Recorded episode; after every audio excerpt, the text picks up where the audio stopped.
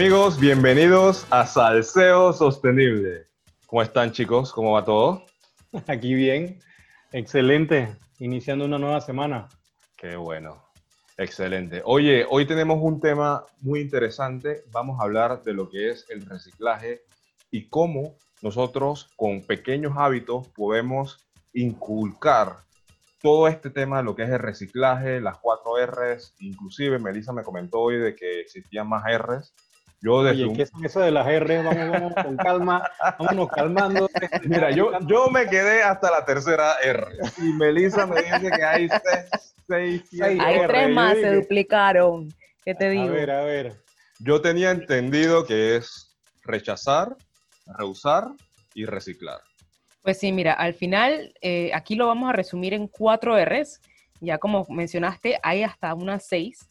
Dijiste rechazar, ahí viene entonces después reducir, reutilizar, reciclar. Pero luego reciclar, que en efecto debería ser ya lo último, también podemos recuperar y reeducar. Esas son las dos últimas que he aprendido recientemente, pero basic four R's, cuatro R's.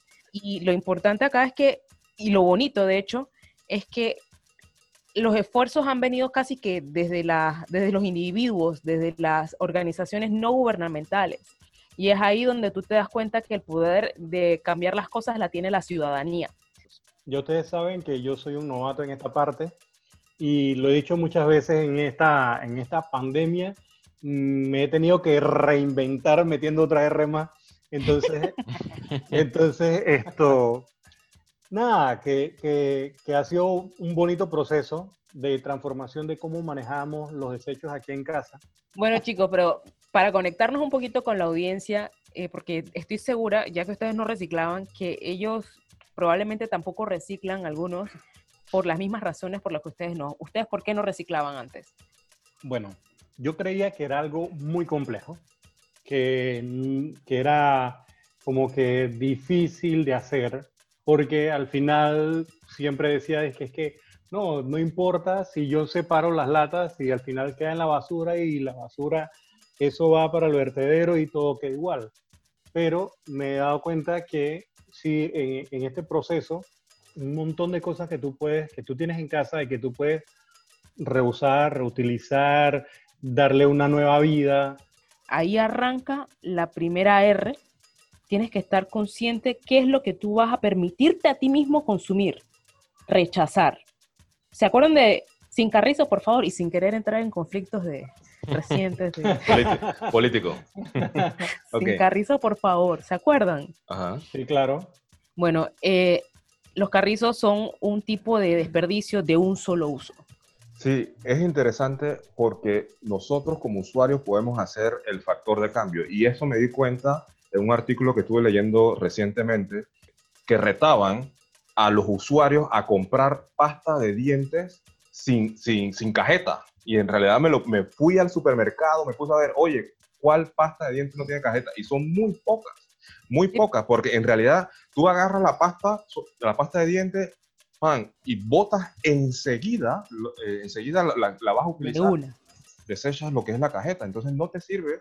Y si nosotros compramos ese tipo de productos que no tiene esos empachos, ellos se van a estar dando cuenta porque ellos hacen sus análisis y se están dando cuenta que están comprando la, pasta de la competencia porque no tienen estos envases que, que, están contaminando demasiado. Aunque sea con el cartón, tú puedes convertirlo en compostaje. O sea, porque tú el compostaje al final es una parte seca que tú puedes utilizar cartón y otra parte húmeda que son los vegetales y esto, y entonces tú puedes hacer el, compostaje. Viste, Byron, bien que sabe de composta y estás hablando. No, no, es que ahora, ahora soy experto, o sea, soy súper experto, o sea, me, me, busqué como todo, todos los tutoriales que están en YouTube para hacer mis compostajes, ¿no? Gracias amigo Google. Oye, pero entonces ahora que ustedes reciclan, ¿cuáles han sido los pros y contras que han encontrado? Ahora sí, Byron. El tema del reciclaje es que no hay un lugar ahorita mismo o no hay lugares para, reciclar en este momento. Sé que cuando se abran eh, los bloques sanitarios se podrá hacer eh, reciclaje, pero aún así hay otros problemas, que es que no todos los sitios de reciclaje reciben todos los materiales. Tú no puedes irte a un lugar único y reciclar el tetrapack. Te tienes que ir para hacer reciclar el tetrapack en un sitio. A veces latas y botellas en otro. Hay otros lugares que no te reciben el aceite que tú utilizas para cocinar. Y entonces hay muchas cosas que tú puedes reciclar y que, y que, no, y que tendrías que llevarlo a varios sitios si es que quieres ser, hacer un reciclaje eh, de todo lo que tienes en la casa. Entonces eh, me ha tocado hacer un reciclaje selectivo. Ok, lo que sí sé que puedo llevar son plásticos, latas y, vidrio y solamente reciclo esas tres. Y lo demás, bueno, lastimosamente tendrá que ir a la basura porque no lo puedo almacenar en casa.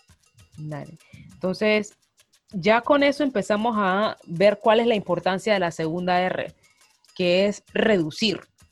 Eh, digamos, lograr el reciclaje te va a, reducir, y no, es, no, este, no, este no es el enfoque de la R, pero vas a reducir al, por lo menos el 50 o 60% del, del volumen de tu basura, que antes iba a oler todo mal e iba a generar eh, líquidos tóxicos llamados lixiviados, pero ahora ya no. Entonces, ¿cuál es la forma de reducir? Hay un ejemplo que a mí me gusta mucho y es, digamos, cuando, cuando yo era niña, mi mamá me ponía en, el, en la lonchera estos juguitos o maltitas o soditas, independientemente, y no vamos a hablar ahorita mismo de la cantidad de azúcar que tiene eso, no es el tema, pero en lugar de poner estos, estos recipientes pequeñitos que generan mucha, mucha, mucha, mucha, mucha basura, podemos más bien es comprar un termo de, de niño, tamaño niño, y con el, el, solo galón normal que tú puedes comprar, de un, de un solo tamaño, vas y lo vas rellenando, entonces reduces la cantidad de basuras que hay. Digamos, ya cuando compras la, la, vasija esta, el, termito o la vasija eh, reutilizable, ya empiezas a entrar en la tercera R, que es reutilizar. ¿Ustedes cómo han reutilizado antes? Oye, mi experiencia va, ligada más a la, a la, construcción y a la, a la arquitectura, porque me he pasado prácticamente los últimos cuatro años de, de, mi vida remodelando, remodelando edificios existentes y convertirlos en edificios con un nuevo uso. Entonces, ahí ya, ya estás reutilizando y ese es un gran valor sostenible en, en, el, en, el, ámbito de lo que es arquitectura y demás, reutilizar edificios que, que, ya están viejos, que ya no se utilizan y convertirlos en, en nuevos en vez de construir una infraestructura, columnas, losas y, demás totalmente nuevo. Entonces, es un, valor muy interesante que hay que destacar mucho de la, dentro de la arquitectura. Son tremendas tácticas, chicos, tanto en el uso diario como en la construcción. Y ahora entonces hablamos finalmente de la cuarta R, que es el reciclaje, el último de los pasos. Yo sé que ahora con COVID, de hecho ya lo hemos reafirmado en lo que hemos hablado, eh, se complicó un poco con la colocación de los materiales. Pero ya que entramos en temas de lead, ¿por qué mejor no ya conversamos el reciclaje en la parte en la parte lead? Porque cada uno también ha tenido su experiencia. A ver si compartimos un poco acá. Te comento que mi experiencia en cuanto a la certificación LEED es, es buena. LEED no es más que liderazgo en energía y diseño sostenible, certificar edificios sostenibles. Recuerdo que para ese entonces estaba iniciando LEED acá en Panamá y una de las cosas que más me llamó la atención de LEED es que se tenía que tener un plan de manejo de desechos en donde todos los profesionales tenían un rol específico dentro de ese proceso. Recuerdo que existían centros de acopio para colocar los materiales que se iban a reciclar y al final de la obra fue muy gratificante como profesional saber que gran parte del porcentaje de los desechos fueron reciclados o reusados en vez de ser tirados al vertedero. Así que fue una, una gratificación como profesional. Actualmente, Lee tiene una versión actualizada en donde va un poquito más allá. Se está tomando en cuenta el ciclo de vida de los materiales, o sea, cómo se extrajo la materia prima, cómo se fabricó, quién los transportó, el uso de los materiales y lo más importante, cómo va a ser reciclado reusado ese material para incorporarlo nuevamente al ciclo? Yo tuve una experiencia eh, muy positiva. Eh, estaba involucrado en un proyecto LEED, en este caso no fue de construcción, eh, fue el primer caso LEED que yo tuve en manos. En ese caso era diseñador de un proyecto en Ciudad del Saber y realmente yo me esperaba bastante rechazo de parte de los constructores o la gente que ejecutaba el trabajo. Y realmente fue todo lo contrario. Fue, se manejó muy bien la gente se sentía cómoda trabajando. Realmente aquí está todo ordenado, está todo limpio. Entonces, como no hay desechos y escombros por todas partes, había una mejor salud ocupacional y la gente tenía menos riesgo laboral en el trabajo. Entonces, fue muy interesante, no solamente desde el punto de vista de reciclaje, sino que en todo lo que explicaba el proyecto, me pareció que fue una experiencia muy buena.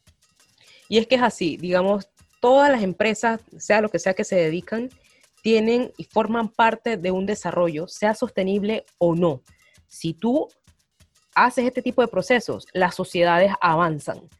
Es más, de hecho, eh, a mí también me tocó participar en Obra Lead y definitivamente es un espacio mucho más sano psicológicamente a la, hora de tu ver un espacio limpio y seguro. Entonces, ya con respecto al tema de, ah, aparte que, por cierto, la misma obra puede recuperar parte de lo que se gasta, porque, por ejemplo, si tú vienes y, acumulas la cantidad de aluminio que puedes sobrar, dependiendo de los sistemas que estés utilizando, puedes tener un buen reembolso para atrás, eh, entre otros materiales que te dan tremendo reembolso. Oye chicos, se acabó el tiempo. En realidad muchas gracias por todas sus intervenciones. Fue muy, muy grato saber todas sus experiencias, eh, la experiencia de Byron, la experiencia de Melissa. Oye, y entonces, ¿le damos la sorpresa a la gente de lo que viene el próximo episodio o qué? Van a ahorrar, así que tenemos un gran invitado. A sorpresa que será. Hmm. Bueno, se acabó el tiempo. Saludos, gente. Chao.